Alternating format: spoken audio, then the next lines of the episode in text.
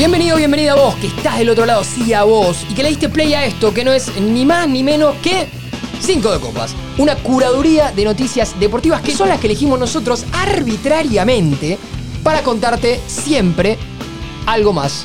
Aún en este día de lluvia, Carlos Maidana, mi nombre es Nacho Meroni, ¿cómo estás?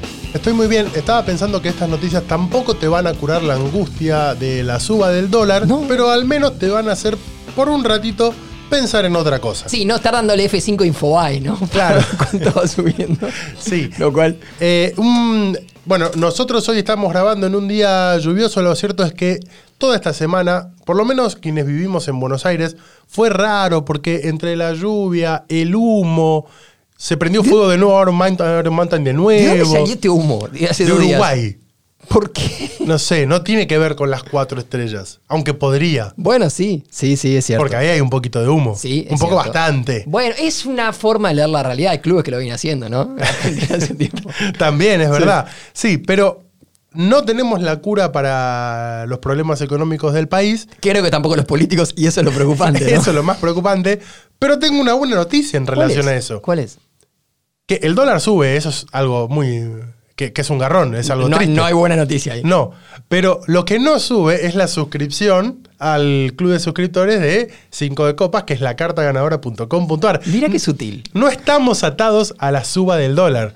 Así que vos podés seguir sumándote si estás del otro lado, desde la módica suma de 300 pesos hasta 1.500 pesos. Si estás en el exterior, hay también una posibilidad ahí de suscribirte. Desde 300 pesos. ¿Viste como dicen las páginas de, de vuelos?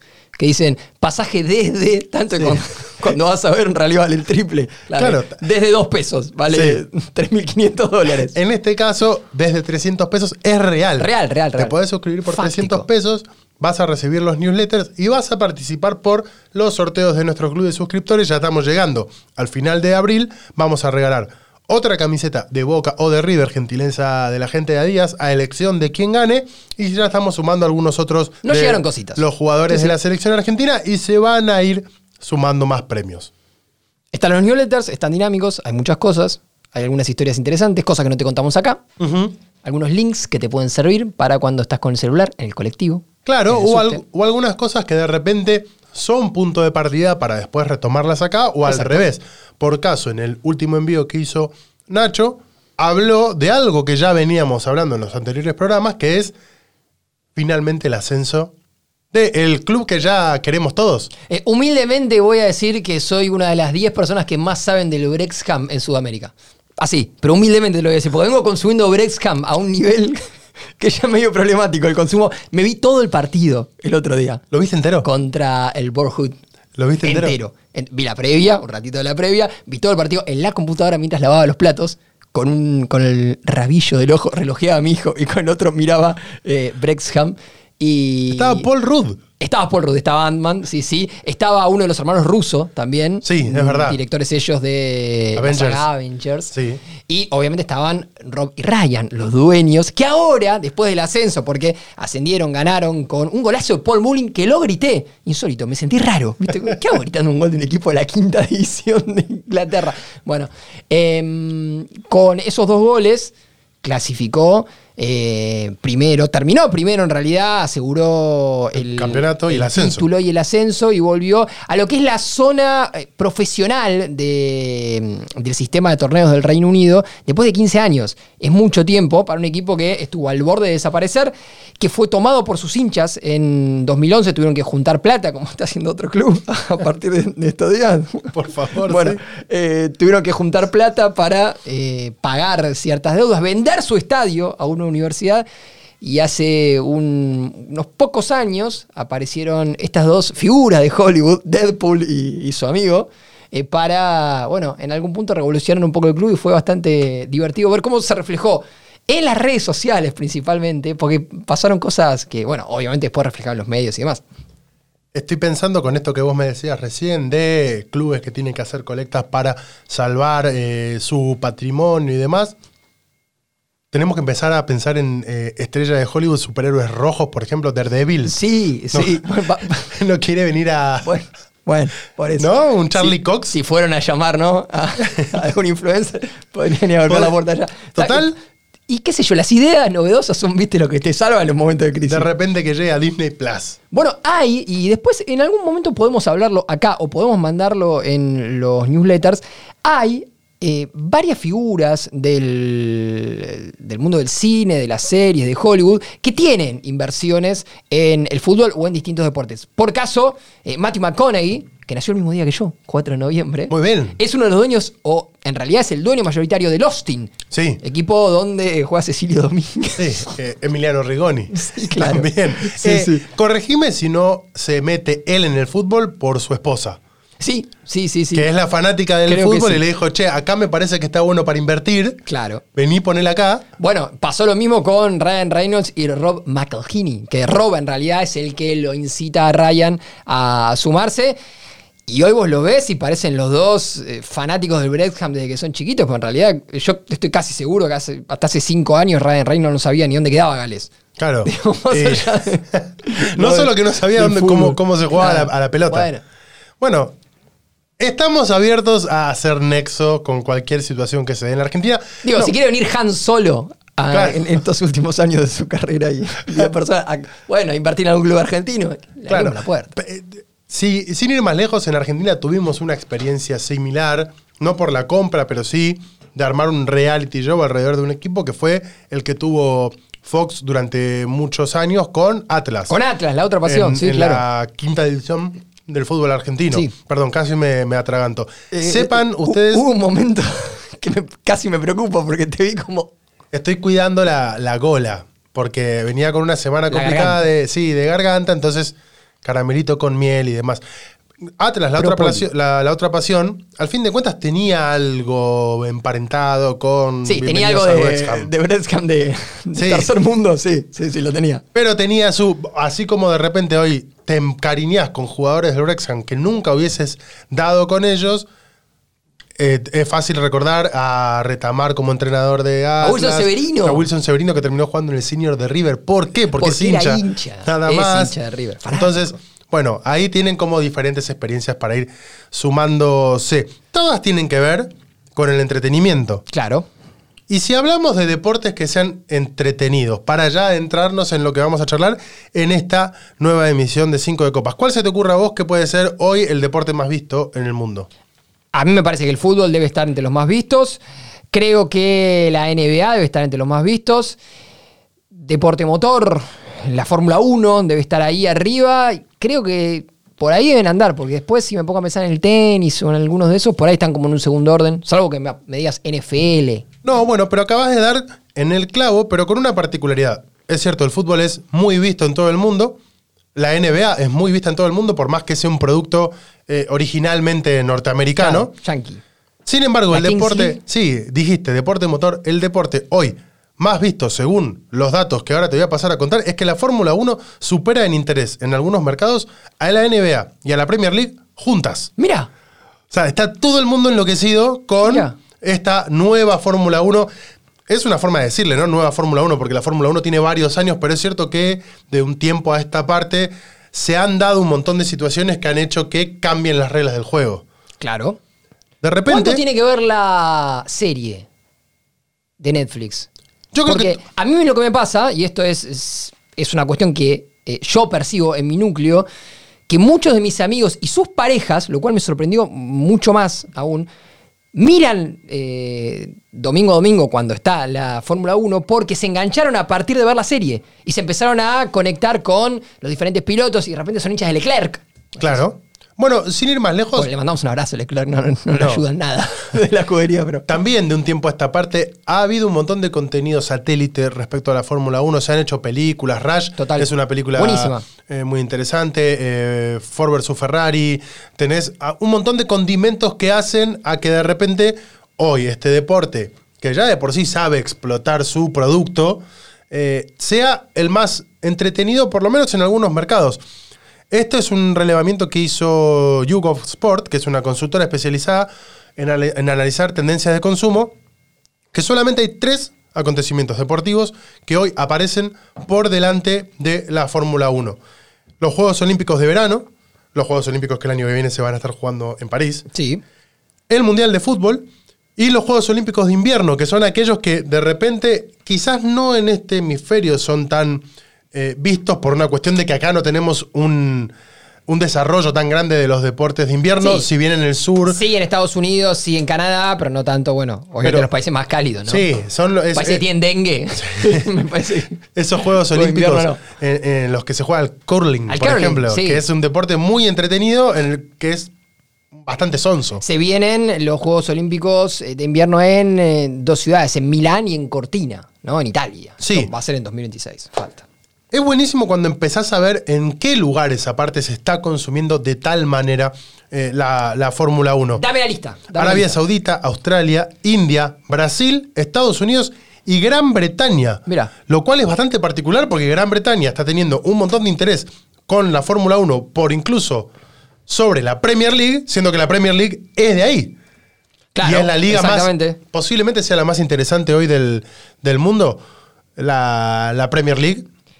Sí, por debajo de la Por lo menos Champions. A mí es la que más me interesa y Claro. creo que hay una unanimidad en, en- en términos de que es la que tiene los mejores equipos y los mejores jugadores. Lo que puede estar pasando en Gran Bretaña es que tienen a un piloto como Russell, eh, que es uno de los pilotos que están llamados a ser importantes en el futuro.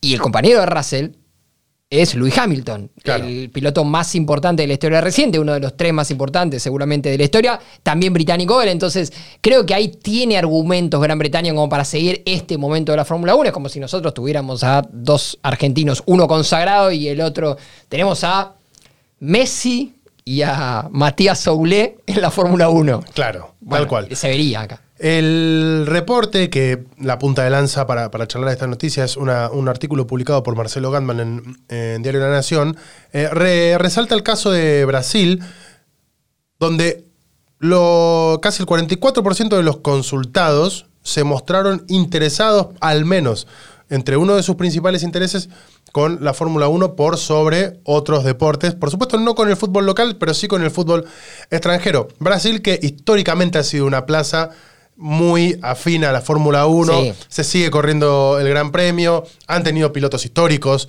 eh, sin ir más lejos el caso de Ayrton Senna, por supuesto, desde Sí, ya. sí. Eh, por lo cual también se explica, hay otros territorios en los que quizás perdió también un poco de terreno, como podría ser el terreno argentino, la Fórmula 1, porque también es cierto que estamos hablando de que el Gran Premio de Fórmula 1 acá no se corre desde 1998. Sí, y además si no hoy tuvo- lo tuviéramos acá, quizás sería interesante ver cómo están las tendencias de consumo. Por caso, el otro, hace un par de semanas, cuando vos contabas sobre el MotoGP, es uno de los deportes más vistos acá. Sí. De los deportes Sí, motor. sí. Y no tiene, seguramente tenga alguna relación con que también se corra acá. Claro, sin dudas. Y imagínate cómo sería la situación si se corre acá y además hubiese un piloto argentino o varios pilotos argentinos, como es el caso de Gran Bretaña. Que digo, compitan en el más alto nivel. eh, eso llama la atención. Por caso, la liga francesa se ve mucho más en Argentina desde que está Messi, y eso es una realidad. Y el fútbol europeo se ve mucho más desde que la base de la selección argentina juega en el fútbol europeo. Eh, y, y un poco es la idea de Arabia al llevar a Cristiano o de eh, la Major League Soccer al llevar a algunos futbolistas consagrados. Bueno, poner la mirada en la liga a partir de convocar algunas, algunas estrellas. Eh, pero me parece un- una noticia interesante porque además está divertida la Fórmula 1. Realmente está divertida. Están medio polémicas algunas reglas, algunas cosas que han pasado en el último tiempo están medio polémicas. Eh, y hay una diferencia muy clara entre los Red Bull y el resto, hoy por hoy, en este momento, cuando vamos eh, de cara al Gran Premio de Bakú en Azerbaiyán. Da la sensación que Verstappen va a salir campeón aún si, si se, no sé, se queda sin auto, va a salir campeón igual. si tiene que correr en bicicleta, van a lograr que sea la mejor bicicleta de todas y va a salir campeón. Así que bueno, pero, pero sí, claramente está entre, entre los más divertidos. Tiene, tiene eh, la Fórmula 1 a varios pilotos históricos. Recién nombrábamos a Hamilton. Fernando Alonso. Fernando Alonso, bueno, sigue corriendo.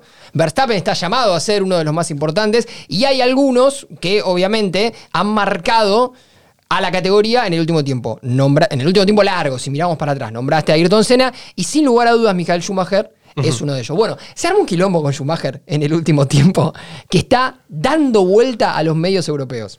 Schumacher que se accidentó hace ya un buen tiempo, Bien. del cual no sabemos demasiado en estos últimos años. Schumacher hace 10 años que no habla. Sí, Hace 10 años que no habla. Y que no hace un montón de otras cosas porque tuvo un accidente muy grave. Pero el dato de no habla es eh, importante para lo que te voy a contar. Schumacher tuvo un accidente mm, esquiando. Sí. ¿sí?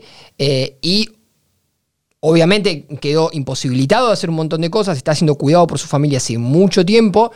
Una familia que está tratando la recuperación del ex piloto con un hermetismo tremendo, intentando en todo momento preservar la intimidad, sí contando algunas cosas. Su mujer Corina eh, ha, ha, contado algunas cosas de cómo, de cómo se vive, algún amigo cercano a Mijael también y su hijo Mick Schumacher eh, han hablado de esta cuestión, pero lo cierto es que en los últimos años largos la salud del múltiple campeón del mundo es eh, realmente una gran incógnita para todo el mundo. Pero, pero, al igual que pasaba, por ejemplo, con Cerati, algunas cosas se sabían.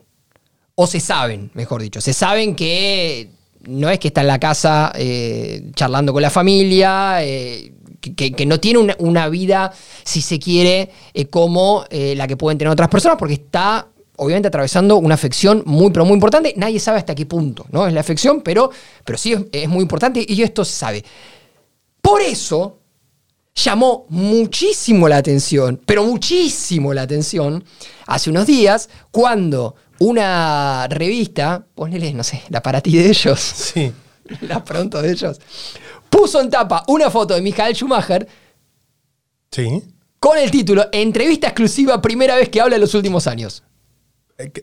Pero si no, no. no. esa misma reacción que estás teniendo vos es la que tuvo un montón de gente. Y salió en masa a comprar la revista. ¿Habló Schumacher? ¿Y cuándo? ¿Y cuándo? Compraron la revista. Pero claro, habló Schumacher. Entró y estaba en tapa. Se encontraron con. ¿Con qué? Era otro Schumacher. Algunas frases de Michael Schumacher. En teoría. En efecto respondió diciendo cosas como, con la ayuda de mi equipo puedo ponerme de pie solo e incluso caminar algunos pasos lentamente. ¿Está recuperado? Mi esposa y mis hijos fueron una bendición para mí y sin ellos no podría haber logrado nada de lo que logré.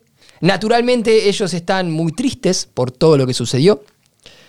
Me apoyan y están firmes a mi lado. Vamos, Mijael. Entonces uno lee esto y dice, bueno, después de años de no saber nada de Schumacher, y más allá de lo que dice la familia, porque la familia siempre confió en la recuperación, esta es la primera confirmación de que hay una luz al final del túnel, de que podemos volver a ver a Schumacher haciendo charlando o estando ahí. Eh, Michael Schumacher tiene un montón de fans alrededor del mundo, es una de las personalidades del deporte más importantes de los últimos 30 años. Bueno, la entrevista entera que este medio puso en tapa era mentira.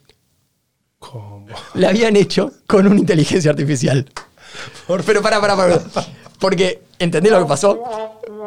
Abrieron chat GPT y dijeron, contestame las preguntas como si fuera Schumacher después de un accidente de esquí. Y chat GPT contestó, ¡y estos tipos lo publicaron! Con la foto de Schumacher diciendo entrevista exclusiva. Vos entendés que no, que no está bien que yo me ría. No está bien, no está bien nada de lo que pasó acá. estoy volviendo loco, esto pasó hace como 10 días, todavía estoy indignado. Pero no es una, una, o sea, no es la Barcelona. No, es una revista que se llama The Actuale, entonces como la actualidad. Es una revista que en teoría, en teoría, debería ser un medio serio. No puede ser. ¿Entendés? Bueno, obviamente que esto generó un montón de polémica, principalmente en Alemania, pero en toda Europa, ¿no? Claro. La familia denuncia, los fans indignados, gente diciendo qué asco, esta, este medio no debería existir. Pues- Bueno, lo concreto, lo concreto, es que, eh, como dicen algunos medios hoy por hoy europeos, el experimento a la editora Anne Hoffman le terminó costando muy caro porque la directora del grupo de medios Funka, que es el, el grupo de medios que tiene a esta revista Die Actuale, Bianca Polman, decidió lo que cualquier persona con dedo de frente tendría que decir, que es echarla, ¿no? A la directora que dio el ok para. Che, publicamos una nota Falsa. falsa a Schumacher, la vendemos como exclusiva, hecha con una inteligencia artificial. Dale, mandale, mandá para adelante. Bueno, la echaron y ahora se están comiendo juicio tras juicio tras juicio. Esto es lo que pasó, maestro. Estoy muy sorprendido por dos cosas. Primero, porque sucedan estas barbaridades. Y segundo, por el buen dominio que te veo del alemán. Eh, no, no, es, es un poco Es un poco chamullo. adaptar, sí, canciones de los Josen a, a esto. Lo divertido es que muchos medios españoles, principalmente, levantaron esta cuestión y dijeron, bueno, con la misma lógica que entrevistaban a Schumacher, podrían haber entrevistado a Jesús. Claro.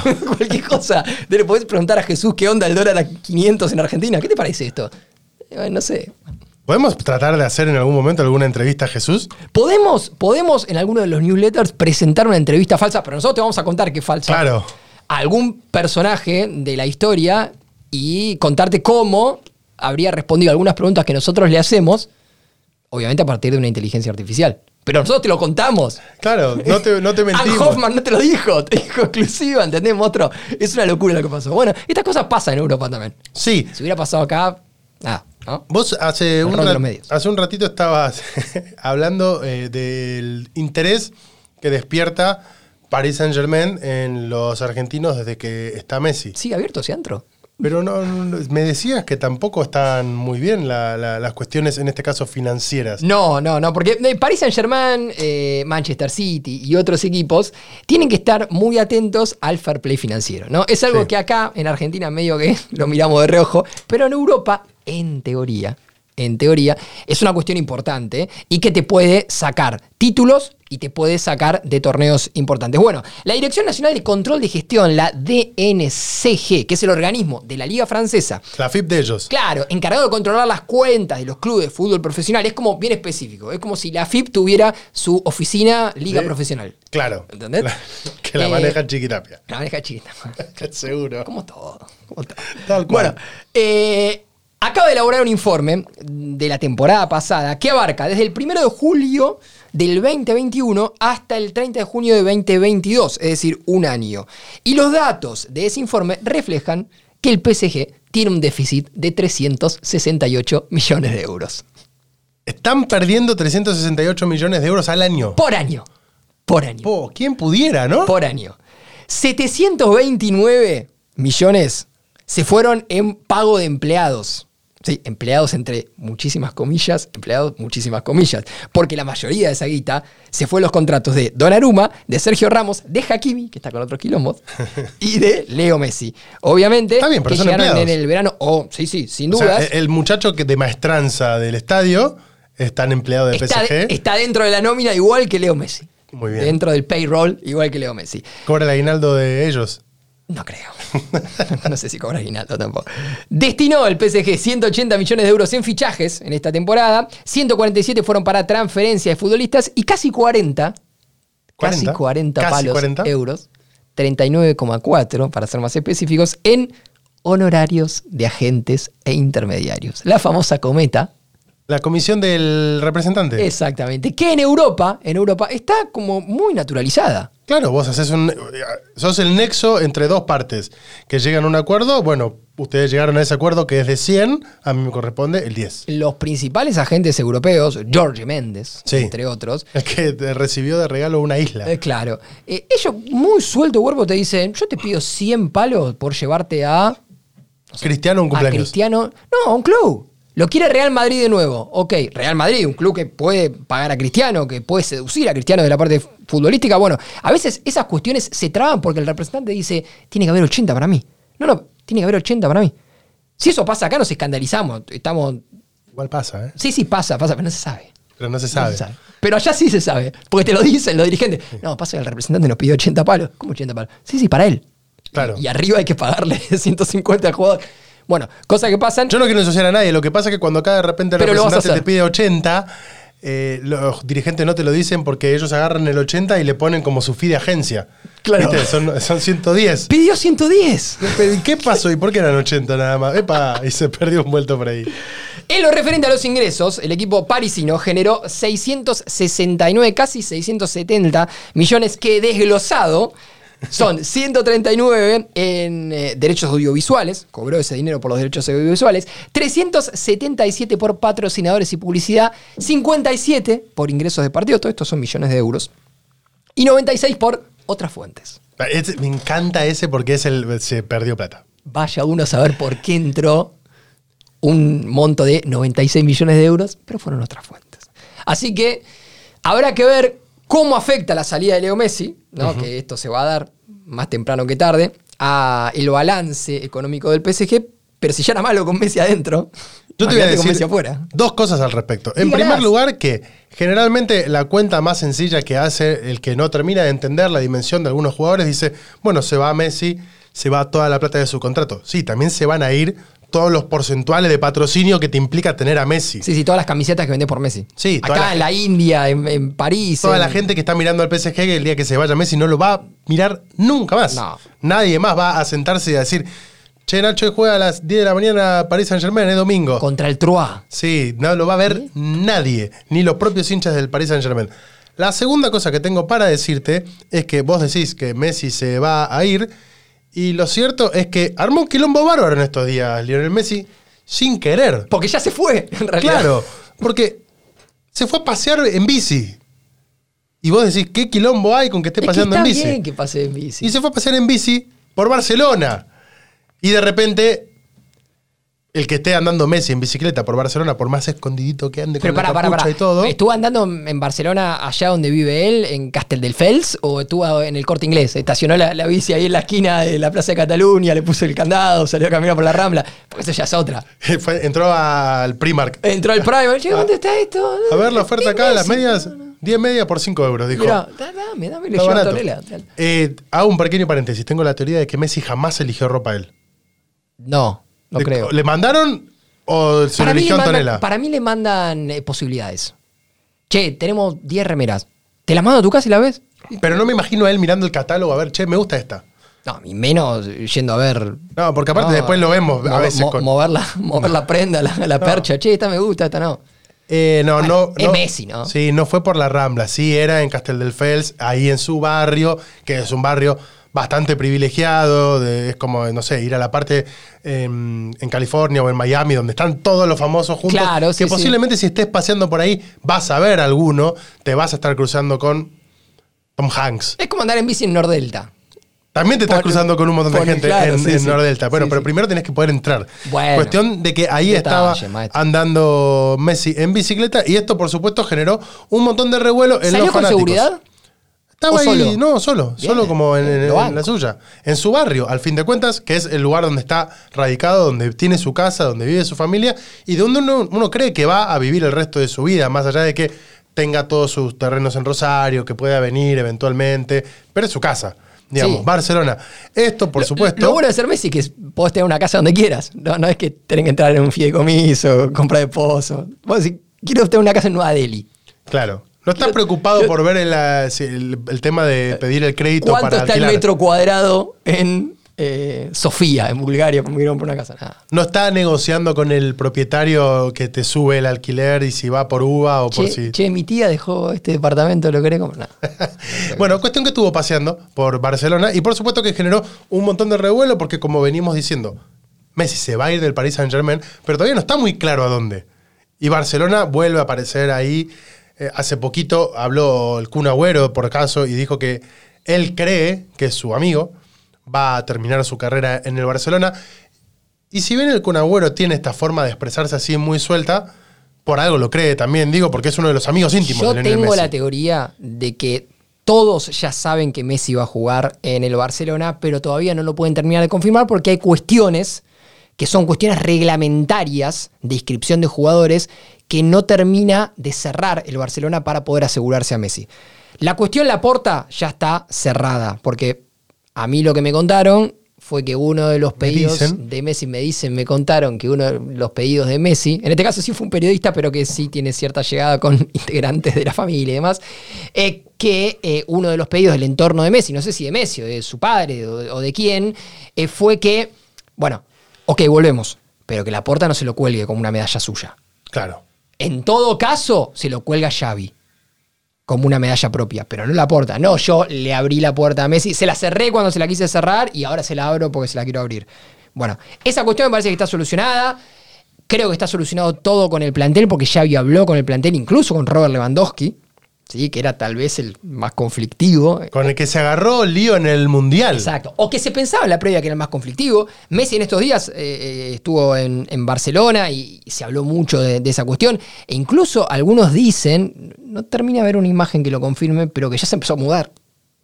Que ya empezó a llevar algunas valijas Porque obviamente llegó en avión privado, en una pista privada. No hay muchas imágenes de Messi llegando, pero hay quien estuvo ahí, quien cuenta que, bueno, algunas valijas, no, un carrión. Claro. Algunas valijas llegaron, ¿no? Como para ya quedarse. Lo que sí eh, está empezando a pasar que en este, este último fin de semana, el triunfo del Barcelona ante el Atlético de Madrid, Barcelona que posiblemente esté todo encaminado para que sea campeón de la Liga de España, eh, le lleva bastante Sí, claro. ventaja al Real Madrid que está eh, segundo y 16 puntos al Atlético de, de Cholo Simeone.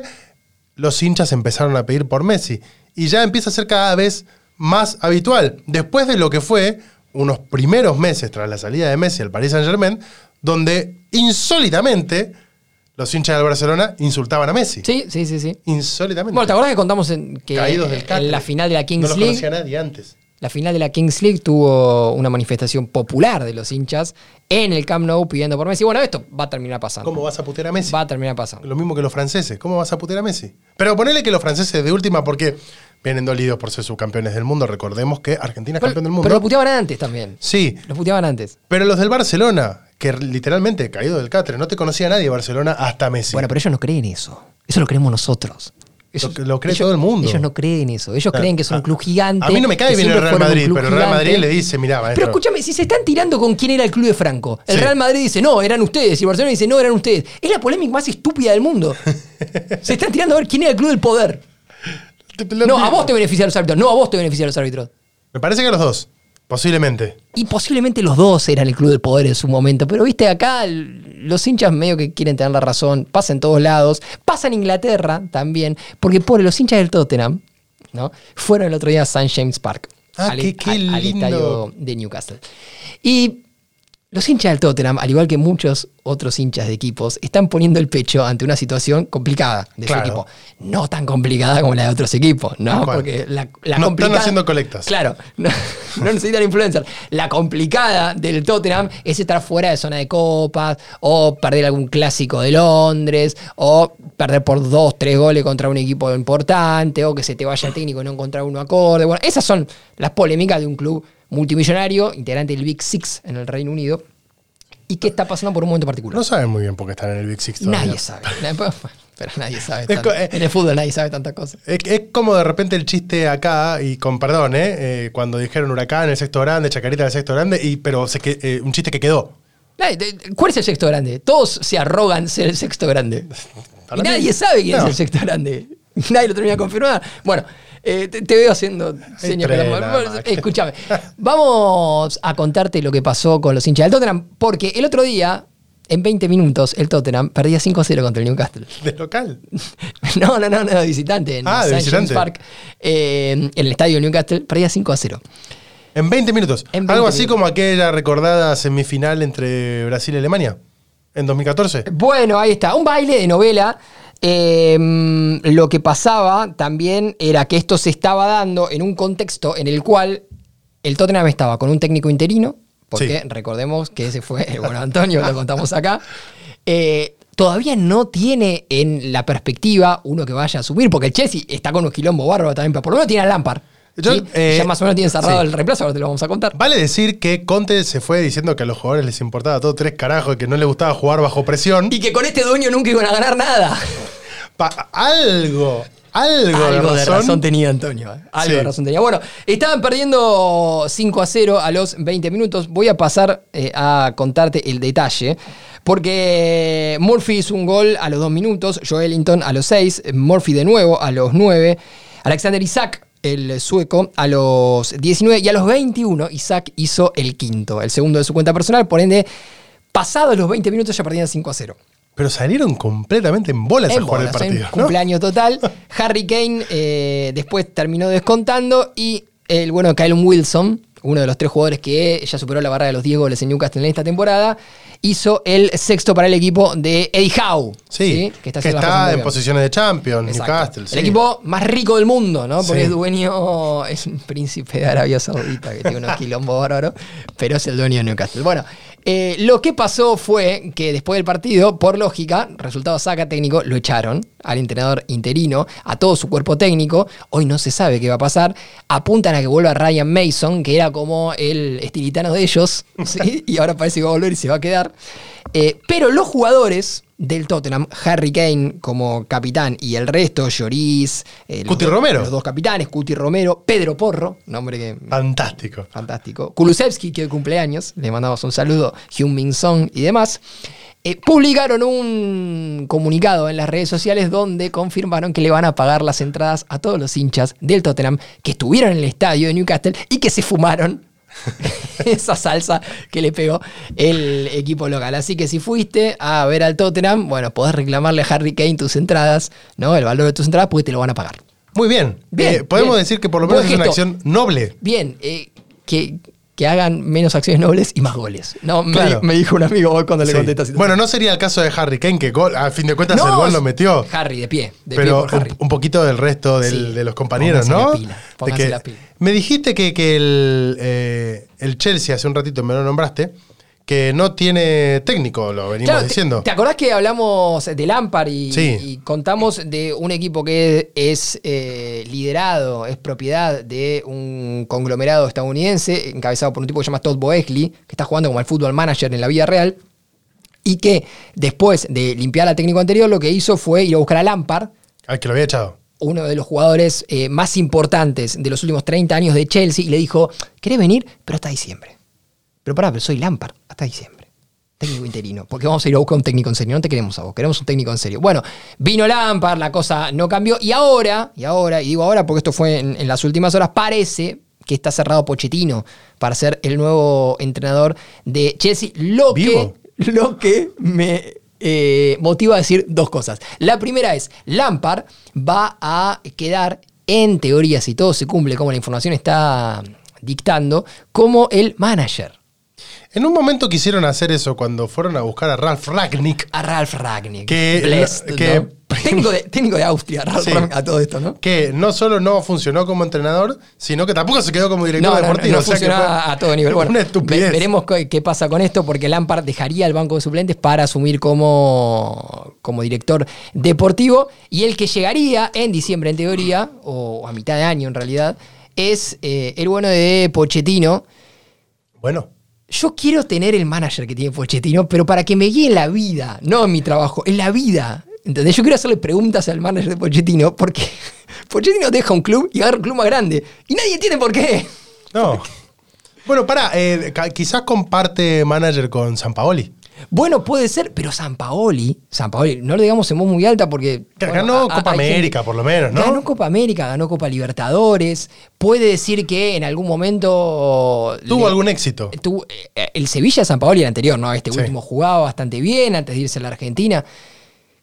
Sí, Pochettino llegó a la final de la Champions con el Tottenham. Y en su momento su Southampton no jugaba mal, pero Pero, ¿por se qué la va puso en el? Tottenham, se la puso en el PSG. Ahora va a Chelsea.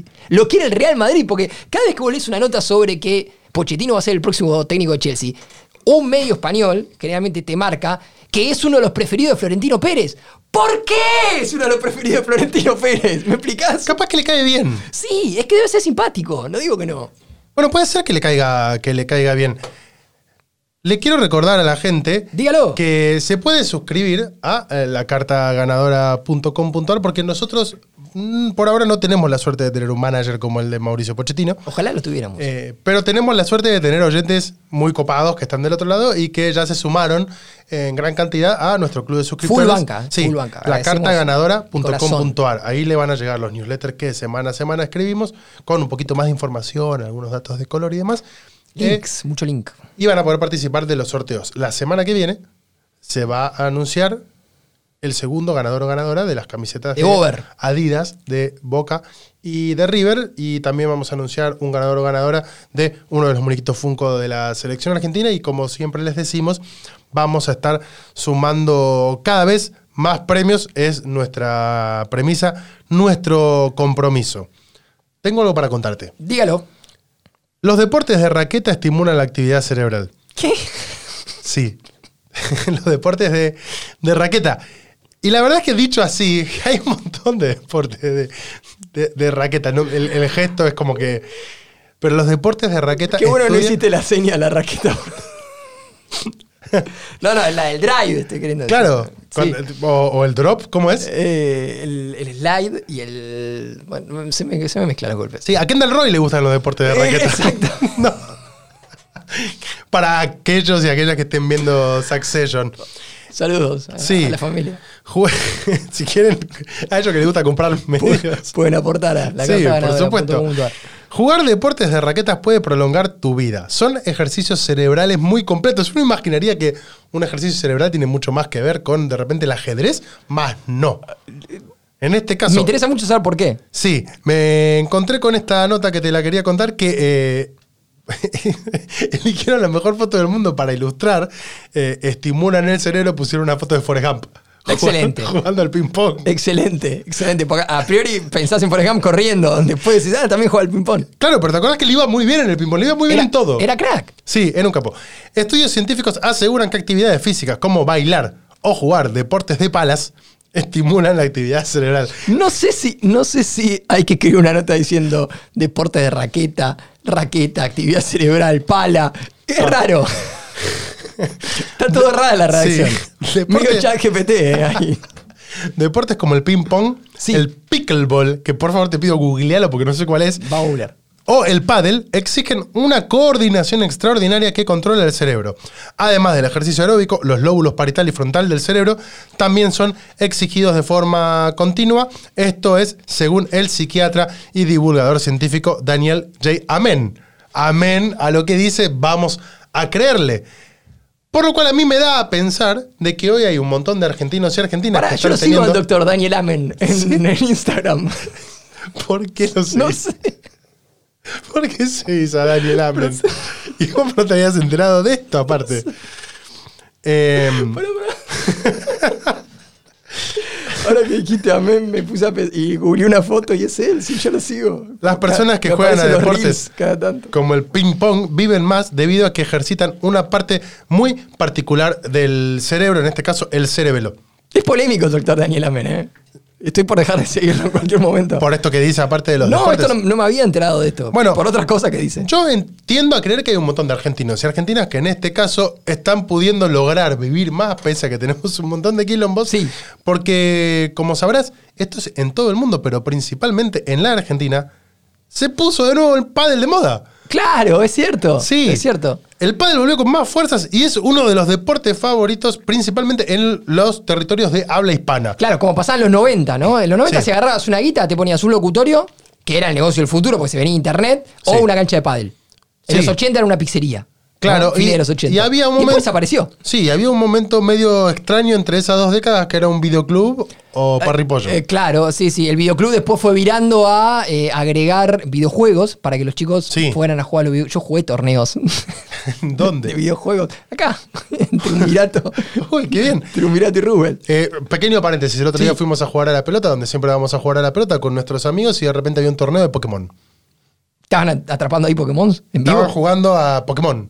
A las la- cartas. claro. Ah, no, pensé que estaban atrapando los Pokémon con el celular, ya Sí, sería mucho más no, bizarro. Era, era fantástico todo lo que sucedía Excelente. en ese momento. Era un torneo de Pokémon, una final de taekwondo y nosotros queriendo jugar a la pelota. Yo fui a torneo de cartas Magic también, pero ¿Sí? bueno, otra época. Otra, sí. Otro lo, contaremos en otro programa. ¿O no? Sí. o mejor no. Dale. Eh, es uno de los deportes grande el más favoritos. Y de hecho, eh, en la Argentina, principalmente en, en Buenos Aires, cada vez hay más espacios para jugar al, al pádel. ¿Dónde se está jugando mayoritariamente al pádel en este momento? ¿Dónde? Argentina, Brasil, México, que es el país de origen, y me enteré esta semana a raíz de esta noticia de que qué? los mexicanos inventaron el pádel, España, Francia, Suecia, Italia y Japón, entre otros. Lo de Japón medio que la veo venir porque siempre le gustó lo de deportes de raqueta.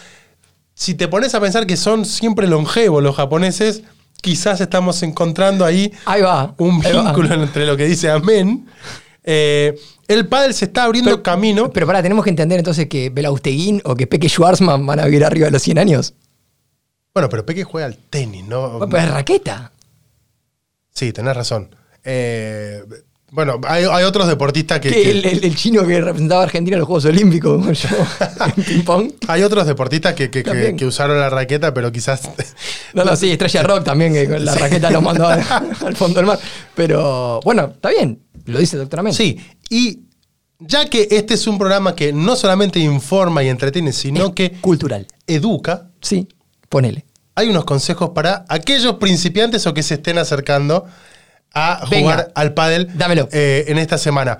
Eh, tenés que prestar mucha atención. ¿Vos jugás al pádel? No. ¿Has jugado? ¿No? ¿Nunca jugaste? Sí, sí, sí, jugué, jugué, jugué. Jugué Bueno. bastante en un momento, pero no, nunca a nivel practicar. Todas estas sugerencias que Sí. también parten del propio Amen es... Pero el doctor Amén no tiene pinta de jugar a. No, pero bueno, pero, te, pádel, ni a pero nada- te sugiere. nada de raqueta. Te sugiere, es, es como lo... lo, eh, voy a hacer una analogía muy extraña. Vamos. Pero cualquier eh, religioso de esos que se encierran a meditar y a leer las escrituras Sí. y a estudiar. Un eh, cura. un- sí, pero puede ser de cualquier religión. Claro, sí, sí. Pero que se la pasan 50 años meditando. Y después salen y te quieren explicar y dar consejo de vida. ¿Y qué sabe de la vida? O maestro, si estás... No, no, o, o los curas que, Ahí encerrado. que te enseñan cómo tenés que manejarte con tu familia. Ya, bueno, sí, básicamente no- me parece- no podés. Claro, no me parece que no. dejan ni- Bueno, uno de los, en este caso, de las sugerencias es ver videos o encuentros de pádel en vivo. Por eso te lo digo yo. es un chorro. Pero vos lo seguís, qué sé Bueno. yo. Eh, podés probar alguna clase clásica de pádel en YouTube que te explique los movimientos y las reglas del pádel, que no son las mismas que las del tenis. No, claro. Se suscitan muchas discusiones en partidos de pádel entre principiantes que no, eh, no terminan de entender muy bien dónde se le puede pegar, dónde puede Bueno, pero, rebotar. pero si vos no- querés eh, jugar al pádel, primero no tenés que ser un boludo y darte cuenta que el tenis y el pádel son dos cosas distintas. Escuchá los otros dos consejos, los finales, porque son fantásticos. Lo más aconsejable es tomar clases en un club Y sí. o en una pista. Y sí. Y si conoces otras personas que juegan al pádel, es el momento de quedar para jugar. No me digas boludo, en serio. Las mejores, las mejores recomendaciones de la historia. ¿Esto sabe cómo salió? ¿Cómo? Esto salió como, che, hay que armar un contenido con el pádel. Parece que la está pegando. Hablemos con el doctor Amén. Sí. Doc, ¿qué puedo armar con esto? No, ¿sabes qué podemos decir? Que los deportes de raqueta te extienden la cabeza, no sé qué, hasta dónde, la longevidad, que esto que lo otro. Allá ustedes del otro lado, si creen o no, en este caso, que los deportes de raqueta efectivamente estimulan el cerebro y prolongan la vida. ¿Elegimos creer? No sé, no sé, por la duda. No, vamos.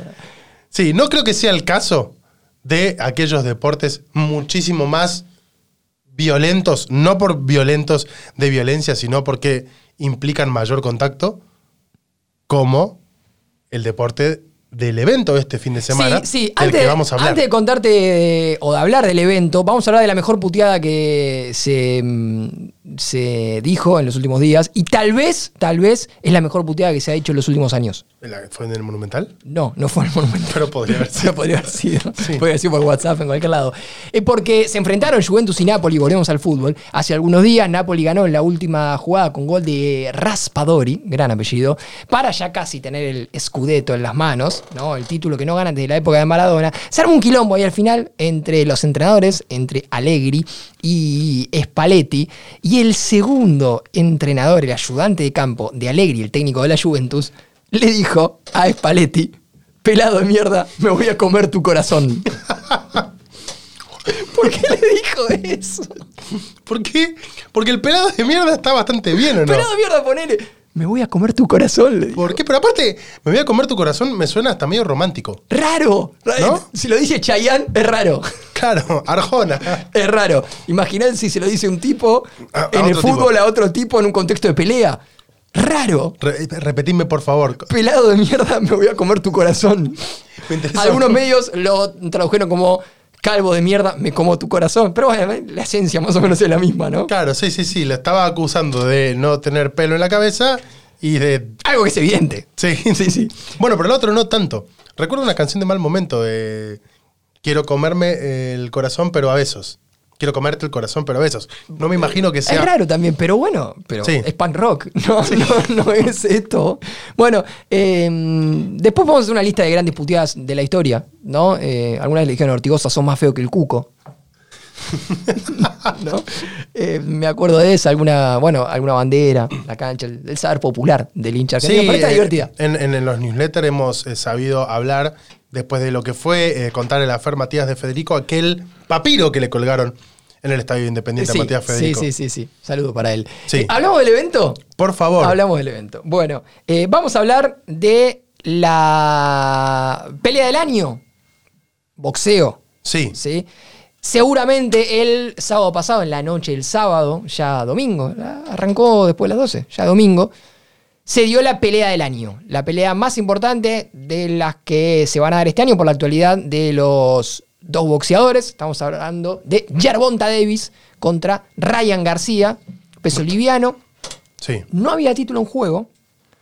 Pero, Pero, así todo era la pelea más importante de los últimos tiempos. Exactamente, porque, porque son dos de los boxeadores que están llamados a ser la, la próxima cara del boxeo.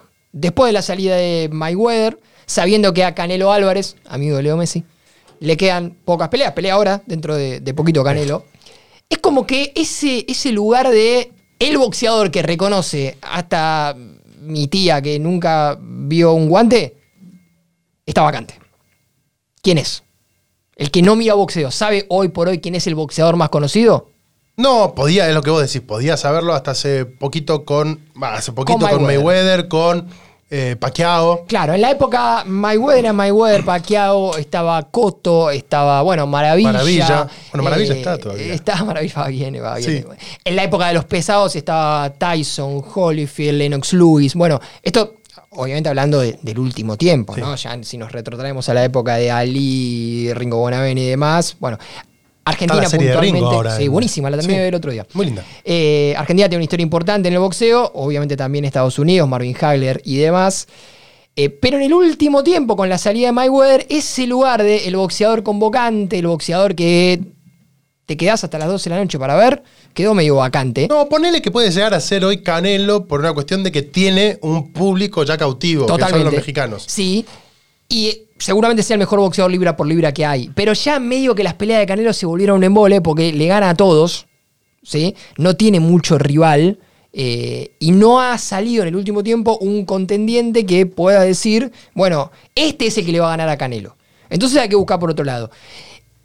Y aparecieron estos dos en el último tiempo, uno tiene 28, el otro tiene 24, es decir, que no son pibes de 17 años, que vienen teniendo una carrera muy, pero muy importante y que en algún momento se sabía que se iban a enfrentar. Y ese enfrentamiento se dio el último sábado barra domingo, sábado en los Estados Unidos, domingo ya en la Argentina y en, en algunos países de Sudamérica. Ganó Gervonta Davis por nocaut técnico con un golpe al hígado tremendo, tremendo, que llamó mucho la atención. Ya lo había tirado en su momento, en el mejor momento de, de Ryan García, en el arranque de la pelea, que parecía que es contra todo pronóstico, se lo iba a llevar puesto. Gervonta lo tira y después termina ganando la pelea con un, el famoso gancho al hígado, que terminó siendo como un golpe con delay. Sí. Porque le pega, siguen peleando y a los segundos se arrodilla y se termina la pelea. Sí, y para hablar un poquito de, de- de esto que tiene que ver con algo que hace a la cuestión física y a la cuestión técnica, digo, el golpe al riñón es uno de los golpes válidos, no es un golpe bajo dentro del boxeo, es uno de los que se puede dar, es uno de los más difíciles de dar, porque generalmente la guardia, eh, yo lo estoy haciendo, digo, no me ven del otro lado, pero la posición de guardia generalmente te tiene protegido los riñones, pero es uno de los más mortíferos, incluso más que un golpe en la cabeza. Y le preguntamos a un amigo, en este caso Diego Mancusi, que aparte de ser periodista, lo pueden escuchar en National Rock, leerlo en un montón de publicaciones. Pueden leer su libro sobre la avenida de Sinatra, Argentina, que escribió junto a Sebastián Grandi. Fantástico libro. Gran libro. Sí, es instructor de boxeo y boxeador amateur hace muchísimo tiempo. Le preguntamos justamente sobre qué es lo que pasa con. ¿Por qué el- pasó eso? Sí, con el golpe en el riñón. ¿Por qué pasó ese delay, esos segundos entre eh, recibir el golpe y que finalmente García ya no pudo pelear más? Y esto nos decía. Mucha gente no entiende cómo un golpe en el hígado puede derrumbar a una persona tan bien entrenada, tan bien físicamente como un boxeador profesional. y eso seguramente es porque nunca le pegaron fuerte en el hígado. Eh, a diferencia de lo que pasa con un golpe en la cabeza, el golpe en el hígado genera un dolor agudo que hace que uno no pueda controlar el cuerpo. El golpe en la cabeza lo que genera es una desorientación, un mareo, una conmoción cerebral, una pérdida de la noción de tiempo y espacio. En cambio, el golpe en el hígado lo que hace es generar una expansión del órgano que hace que se corte una conexión nerviosa entre el cuerpo y el cerebro y lo que genera es un dolor agudísimo, fuertísimo, que hace que uno se doble, digamos, que uno para apaciguar un poco ese dolor esté doblado sobre sí mismo o en posición fetal en el piso. Y eso es lo que genera finalmente el knockout, ¿no? Lo que le pasó a, a Ryan García. Una particularidad del golpe al hígado es que tarda en llegar ese dolor entre que se genera el golpe, entre que el rival conecta y el dolor efectivamente se hace invalidante, pasan unos segunditos. Entonces muchas veces el espectador piensa que, el golpe no impactó tan fuerte y después de un par de segundos, lo que le pasó a Ryan García, el boxeador no puede moverse más. Eh, uno no quiere que le peguen en ninguna parte del cuerpo nunca, pero me permito dudar si no prefiero que me peguen en la cabeza que que me peguen un golpe fuerte en el hígado. Ahí está, en el hígado, técnicamente, no en este caso lo, que decíamos, del riñón, pero digo, la, zona acá de, las costillas, te termina generando esto, que si ustedes ven, después le vamos a enviar también el video, digo, si no vieron la pelea. Bueno, la pelea fue un peleón, si no la vieron y les gusta más o menos el boxeo, traten de, verla, eh, porque realmente desde, la, desde el primer round, desde los primeros segundos del primer round, la pelea lo que hizo fue cumplir con todo lo que prometía en la previa. Fantástico, aparte desde el preliminar. Yo vi la pelea de David Morel contra Yamaguchi Falcao, que también tuvo un knockout. ¡Locura! Ese knockout, tremendo. Tremendo, lo dejó eh, y fue preocupante porque Yamaguchi Falcao, el brasileño, cae al piso y se lo terminan llevando. Él se va caminando, pero lo llevaron en observación. Sí, sí, la imagen fue mucho más fuerte que él, lo que fue el, final de la pelea de, Davis con. Fue como aquella, aquella caída de Paul Williams. Exacto. Cuando Maravilla le mete eh, ese piñón que el lo famoso tira. knockout del siglo. Sí, este fue un knockout muy, muy parecido. Pero después la pelea de, de Davis con Ryan García tuvo un montón de condimentos. Porque esto pasó ya bien avanzado la pelea y los rounds anteriores se mataron a piñas. Sí, sí, sí, sí. Y en el mejor momento de, García fue cuando Davis terminó conectando un. Creo que fue. Eh, un cruzado de zurda, no, bueno, no, me termino de acordar, eh, que lo mandó a la lona a, Ryan García y ahí cambió la pelea porque García estaba con, con mucho ímpetu yendo para adelante y acorralándolo y en algún punto eh, cambió, se, puso un poco más conservador y eso le dio a Davis eh, la posibilidad de ganar el centro del ring. Bueno, eh, estuvo muy interesante. para el que mira como nosotros boxeo en, las grandes veladas y creo que también para el que sabe mucho más, como el caso de, de Diego, poder analizar a estos dos boxeadores y entender por qué llegaban invictos los dos y por qué estaban llamados a, o siguen llamados a ser dos de las grandes caras del boxeo para los próximos años. Este golpe del cual hablamos y que eh, nos explicaba Diego recién, tuvo un correlato. Porque llamó mucho la atención en su momento. Y obviamente atrás del boxeo, al igual que atrás de muchos deportes, hay apuestas. Sí. El te diría que es uno de los deportes que más apuestas mueve. Exactamente. Porque de hecho el gran atractivo de las bolsas está cuando se arma la bolsa para los peleadores y el premio mayor y cuánto se va a llevar cada boxeador, el negocio está en virtud de cómo se va a vender. Exacto. El pay-per-view y eh, también eh, lo que tiene que ver con las apuestas. Bueno, en las últimas horas, Ryan García, que es muy, muy seguido en redes sociales, es una celebridad en redes sociales, subió unas historias. ¿Es un influencer? Claro, como otros. Diciendo, eh, o confesando, mejor dicho, que habían descubierto después de la pelea que tenían un topo en su campamento. Un espía dentro de su grupo de trabajo.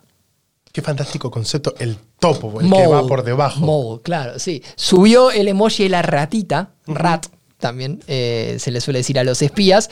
Mole que no es el, colorado negro malo que perdió la mitad del cuerpo y que después. Eh, no, cada vez que escucho Mole me, acuerdo de la serie de Austin Powers, ¿no? Eh, de, la, de la escena de Austin Powers cuando le, toca el, grano con el lunar con una rama. Bueno. Fantástica película. Eh, bueno, lo concreto es que Ryan denunció que eh, tenía un espía dentro de su grupo de trabajo. Después borró las, ¿La publicación? las publicaciones porque hay quienes dijeron, pará, no podés justificar que perdiste, que te cagaron una trompada diciendo que tenías un espía. Pero, pero lo concreto es que se empezó a investigar sobre esta cuestión y lo que se terminó descubriendo es que Ryan García entrenó en la previa, se entrenó en la previa con un boxeador mongol de un nombre y apellido impronunciable, pero que voy a intentar pronunciar a continuación, que se llama Erdenevat Sembatar. Vaat con doble A, Vaatar. Es un eh, ex eh, boxeador olímpico que ahora es profesional, que tiene un récord de 5-0, es decir, 5 ganadas, ninguna perdida, y que fue el sparring de Ryan García. Bueno, Para al- esta pelea. Para esta pelea. Trabajó con él durante casi seis meses. Cobraba algo así como, lo dijo él, eh, 6 mil dólares mensual por ser el sparring. Andás a de cuántas veces peleaban en la semana, ¿no? Sí. Pero. eh, Es como en. ¿Viste ya Creed 3? no, no, no. ¿No? no, no, el, el- el mongol en este caso es Drago. Eh, claro. Lo bueno. llama de nuevo a, a Drago y le dice, vení. Bueno, y eh, lo que al parecer pasó durante este entrenamiento fue que el amigo del nombre impronunciable lo lesionó a Ryan García en la misma zona. Le dio un golpe y Ryan García terminó hospitalizado. Alguien, alguien, obviamente que las, las primeras sospechas cayeron sobre el mongol. Pero parecer- fanático que sea ahora hashtag el el mongol. Al parecer no sería el mongol. No. Nadie sabe quién es, pero no sería el mongol. La- alguien le contó a la gente de Yerbonta Davis que había pasado esto. Y entonces la versión es que Yerbonta Davis sabía ¿A dónde pegarle? pegarle a Ryan García para que, bueno, termine pasando lo que pasó. Como cuando a Diego en el 90 le iban a pegar en el tobillo porque sabían que lo tenía inflamadísimo. Exacto. Bueno, el amigo mongol primero subió un video, verde total, verde total, después de la pelea, pidiéndole disculpas a Ryan por haberlo lastimado en su momento, después de la pelea, contra Tank, porque a Yerbonta le dicen Tank, Qué boludo. diciendo, yo te lastimé en su momento y ahora perdiste contra... No, porque lo, lo vi, lo vi. ¿Lo viste Lo vi doblado. ¿Doblado? Eh, te lastimé en su momento y ahora perdiste contra Tank por un golpe similar, te quería pedir perdón, ¿todo bien? Le dice, bueno, después de esto, Qué, qué fantástica situación, eh, momento de la historia que estamos viviendo en que la gente se comunica a través de las redes sociales en vez de levantar el teléfono y llamarse. mándale un WhatsApp. Claro. Porque además, además, obviamente que lo empezaron a amenazar los eh, apostadores, la gente de Ryan García, lo empezaron a, bardear por todos lados, le mandaban mensajes. Y después de esto, viendo la reacción de ese video que lo hizo Mongol, quería pedirle perdón a Ryan García después de haber perdido.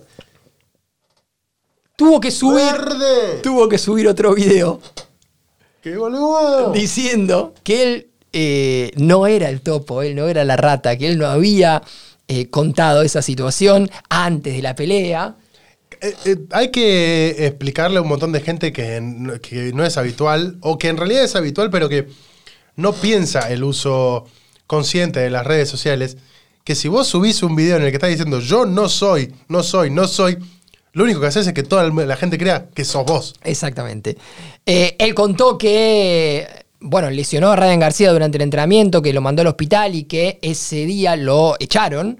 Le pagaron ese último mes a mitad, cobró la mitad del salario y después se quedó sin trabajo por haber lastimado al boxeador en la previa de una pelea con una Un- bolsa un- un- millonaria. Un, despido con, con justificación. Con justificación. No hubo indemnización. Eh, y también eh, dijo que obviamente le están llegando mensajes por todos lados, lo están bardeando, le están diciendo de todo, pero que él no fue. Y dijo, y dijo, para excusarse de su primer video verde total, que eh, obviamente que él no habla ni castellano ni inglés y que lo había escrito con una inteligencia artificial. Pero ¿cómo están? ¿Qué quilombo que están haciendo con la inteligencia artificial? Basta de Entonces, ChatGPT. Abrió ChatGPT y dijo, tengo que eh, disculparme con un boxeador al que lastimé eh, en la previa de una pelea muy importante. Y salió eso y el tipo lo subió. ¿Entendés? Viste que con toda la gilada de la inteligencia artificial, que en realidad no es ninguna gilada, se hacen un montón de chistes con, bueno, así arrancó Skynet Claro. y bombardeó. Bueno, yo creo que no va a arrancar Skynet bombardeando con misiles nucleares. Va a empezar a traducirle a verdes como este y van a empezar a decir cosas que no tenían que decir. Entonces sí. le va a decir, bueno, vos no sabés español, andá diciendo esto.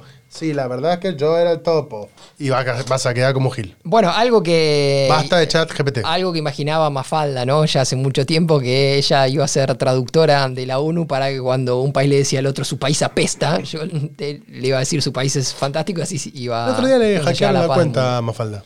Sí. Sí, de repente entras a la, a la- a la página de Mafalda y había un muchacho en boxer. claro.